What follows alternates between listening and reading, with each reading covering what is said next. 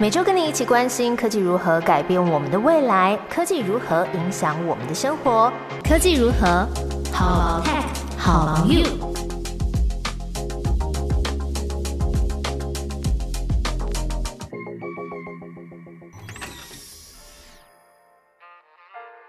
Hello，大家好，我是 Momo，在科技如何跟你分享科技新知，一起探讨生活中的科技大小事。今天要分享的主题是网购平台的新功能，还有时下最红的石墨烯是什么东西？喜欢网购的大家最近应该有看到这个电商平台虾皮购物又要调涨他们店到店的运费了吧？原本他们去年刚开始推出的时候啊是免运，然后今年一月的时候调涨成十九元，那六月的时候又调成二十九元。那最近是宣布说，九月一号开始，他们店到店的门市这个物流交际运费就要调整成三十九元了，一年调整了三次。那虾皮他们是说，主要是因应市场的机制而调整啊。那他们也会相对的去做一些店到店里面的一些动线呐，呃，机器设备上面的更新。每个月虾皮都会有几天是发免运券的时候，但是我通常都是买猫饲料跟猫砂，就是很重。就算我抢到券，我也是选寄到家里，所以对我来说是没有什么用处啦。那就是超商跟店到店的这种免运，对我来说吸引力比较普通。但反而是发现呢，就是在虾皮上消费之后，这些商家呢，他们通常都会提供自己官网通路的这个折扣码，那导流消费者去他们自己的通路，用这个方式来对抗这个平台上升的手续费还有物流的费用。但如果大家呢是买买小东西，你也不急着想要马上拿到的话，那么还是可以等他们每个月发免运券的时候下单这样。而且啊，在虾皮里面抽这个免运，还有抽虾币的这个小游戏越做越多。前几次呢，我玩了一下，已经哎已经变成那个饲育养成的游戏了，就是你要喂小鸡吃饭、洗澡，它可以累积这个经验值，然后达到一定等级之后呢，就可以抽免运。有一点惊讶，一个购物的这个 app 竟然已经变形成这个样子。那另外一个接下来可能会变形的呢，是 Amazon，他们可能会推出一个类似抖音的这个短影音的新功能，用来展示他们的产品照片、影片，让购物者可以跟其他的用户来分享。那根据媒体报道指出说，这项 Amazon 的服务，他们内部名称叫做 Inspire。会有一个菱形的图示按键，那点进去之后呢，消费者就会看到这个展示产品图片跟影片串流的画面。那消费者可以点选喜欢、分享或者直接在上面购买商品。目前这项测试也还没有正式开放，只有他们内部的少数员工可以看到。那甚至也没有百分之百确定到底要不要推出。大家觉得这个东西适合 Amazon 吗？嗯，举虾皮跟某某购物网的例子好了。我觉得店家如果主动提供这个商品的影片啊，其实蛮好的，可以用更清楚的视角来看清楚这个商品的原貌。尤其啊，我最爱看的是那个虾皮评价最下面大家 PO 的那个图片跟影片，有时候看完就灭火，灭火完就省了一笔钱。好，我们也静观其变，来看看 Amazon 会不会推出这个新功能。好，那接下来的这个话题就是，最近在各大购物网、各大节目还有媒体平台狂下广告的这个石墨烯。好，放心，这集不是广告。很多压力裤啊、什么棉被、眼罩等等这种纺织产品，它们里面都说，呃，具有这个石墨烯的成分，可以提升你的温度来导热，甚至说有这个远红外线的放射率。然后可以增加你的身体血液流速跟血流通量，那让你的这个血氧浓度提升，促进身体的活络代谢循环。哎，坦白说，我就是看到这些字眼就会脑波弱的人，觉得用穿的就能保养，也太方便了吧？可是呢，这一集就是要跟大家探讨，到底石墨烯有那么厉害吗？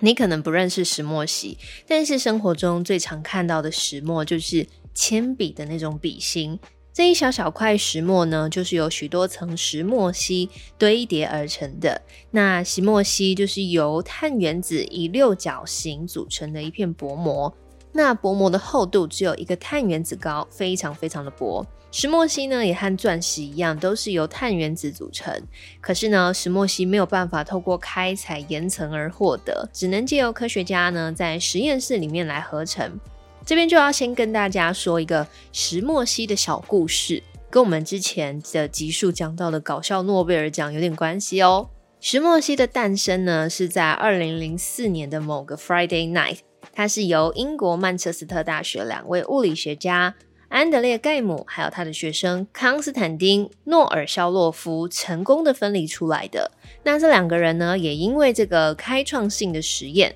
在二零一零年拿下了诺贝尔的物理学奖。刚提到了这个呃安德烈盖姆，他的父母都是德意的工程师，他是出生于苏联，然后后来他拿到了荷兰的国籍，又在英国和丹麦来教书工作，这样。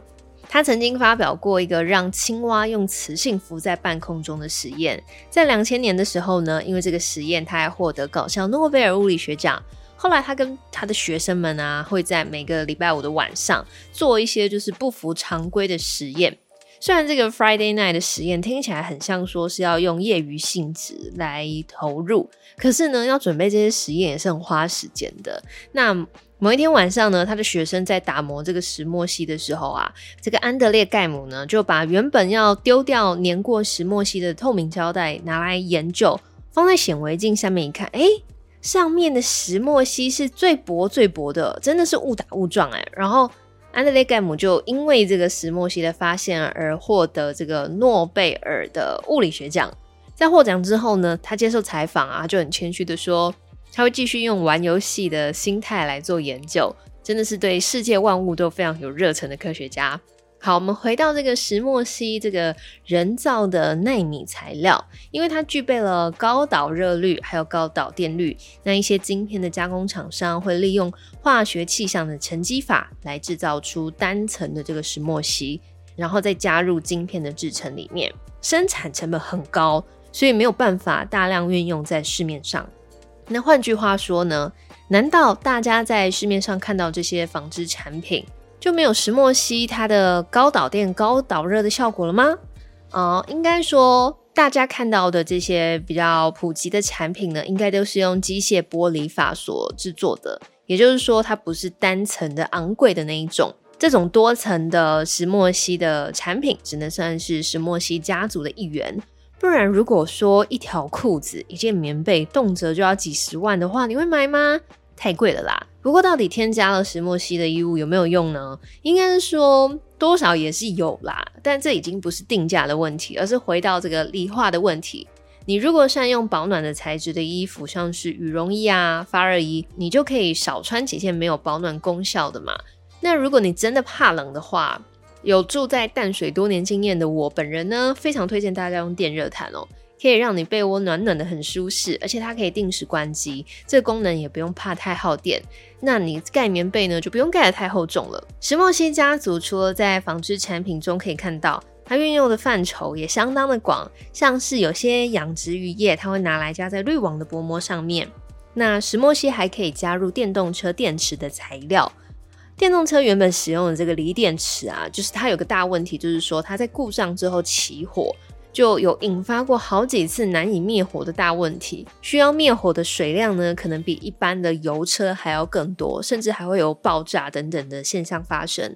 但是如果说加入石墨烯的电极来改进这个电池的性能的话，跟具有热稳定性的这个电解质专利一结合，就可以防止这个电动车的电池着火。那这项发现呢，也让特斯拉的创办人马斯克，他甚至是到非洲的莫桑比克去买石墨的材料。